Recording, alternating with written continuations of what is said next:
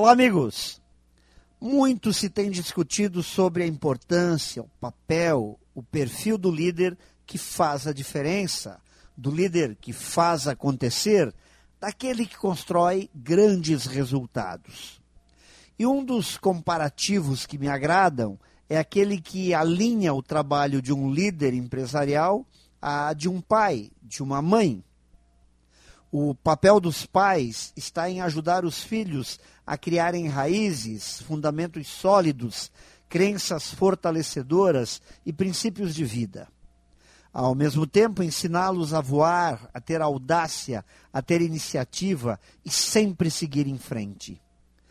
Então, saber dosar o distanciamento que cria liberdade e a proximidade que dá segurança, este é o papel do líder um líder deve ser assim.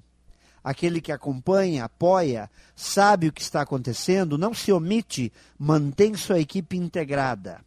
Mas não sufoca pela proximidade. Sabe incentivar a iniciativa, promove a troca de opiniões, estimula o fazer, sabe usar os erros de forma pedagógica.